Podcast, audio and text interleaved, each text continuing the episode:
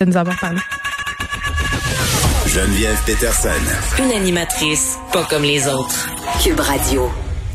Bon, à l'approche des fêtes, le ministre de la Famille, Mathieu Lacombe, demande aux parents euh, qu'ils peuvent de garder à la maison leurs enfants, leurs enfants qui fréquentent euh, les garderies. Il est là, Mathieu Lacombe. Bonjour.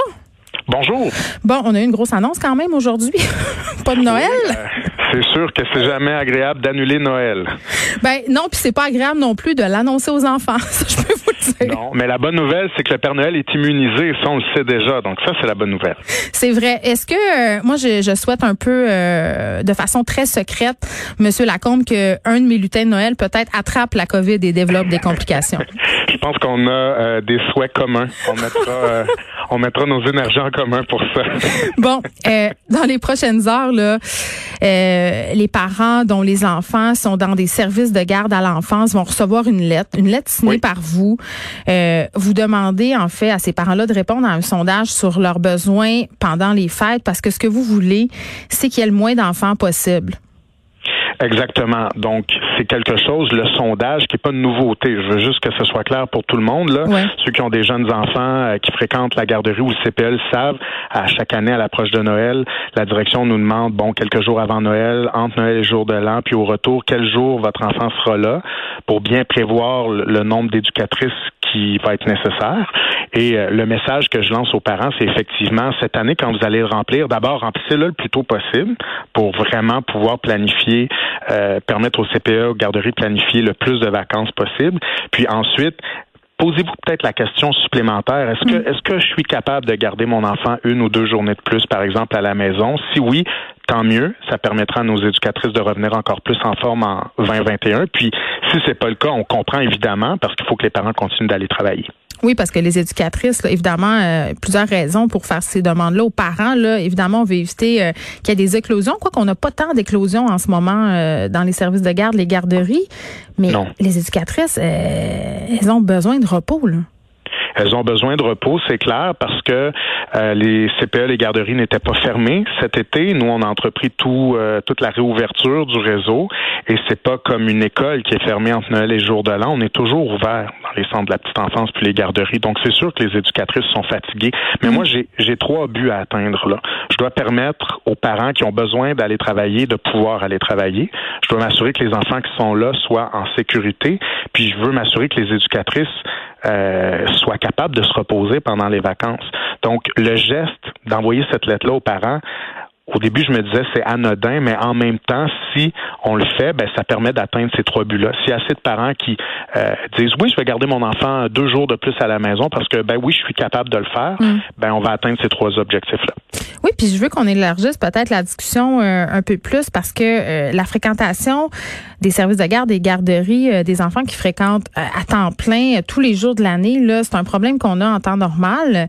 les parents qui sont en vacances, qui envoient tout de même leurs enfants à la garderie ou les gens qui sont en congé de maternité, par exemple, puis euh, parce qu'ils ont le petit à la maison, envoient le plus grand à la garderie pour qu'il puisse socialiser. Puis moi, je suis pas en train de juger ces parents-là, pas du tout. Là. Il y a toutes sortes de mhm. raisons.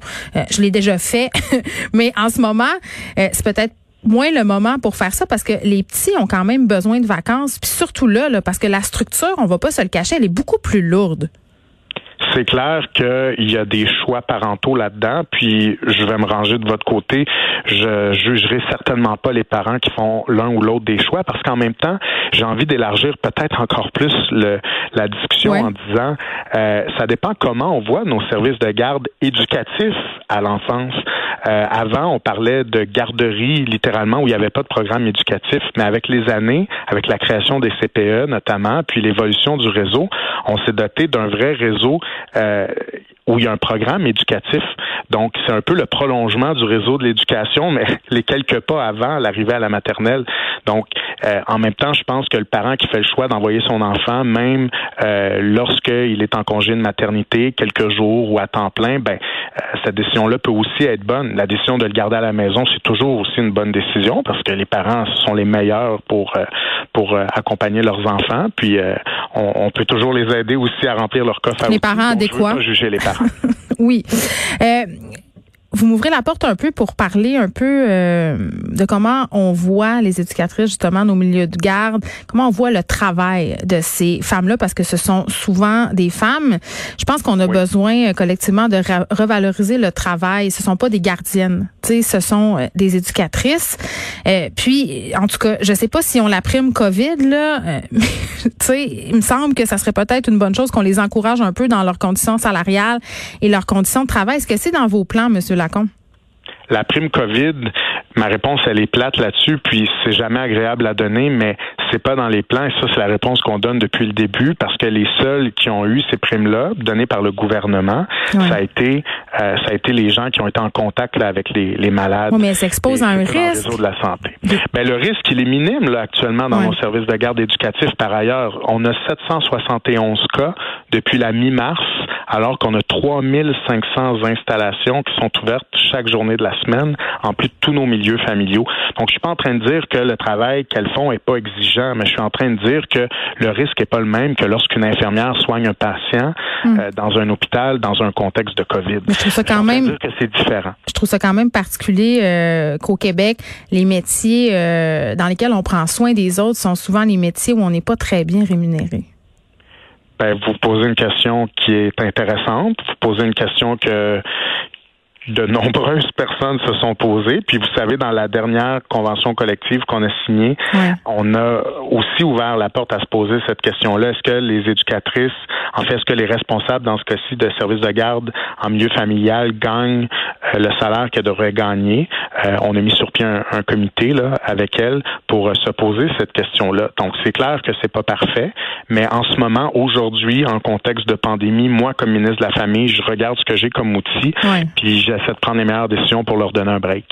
Puis en même temps, je pense que c'est important qu'on se rappelle que ces personnes-là, ce sont celles qui passent le plus de temps avec nos enfants, bien souvent. C'est clair. Puis ça, quand on se dit ça. Euh, ben, moi, je me sens coupable automatiquement. Là. Ben, c'est, oui, moi aussi. Mais il faut bien les traiter.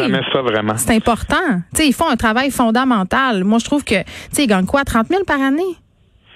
Un peu plus. pas peu tant plus, quand même, mais c'est clair, c'est clair que c'est pas des, des, des salaires là, astronomiques. Je, suis d'accord avec vous. Mm.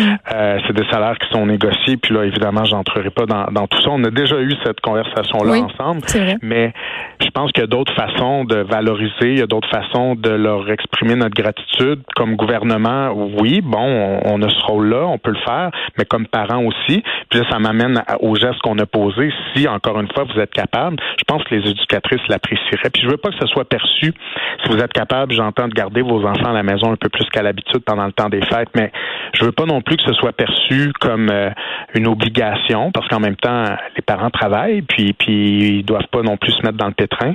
Mais je pense que ça, ce serait le plus beau cadeau que vous pourriez euh, donner aux éducatrices. On se demande toujours quoi leur donner à Noël. Ben, ça, ce serait un beau cadeau, en tout cas, avec autre chose. Oui, lâcher les tasses et les savons, il y en a déjà tout plein. OK.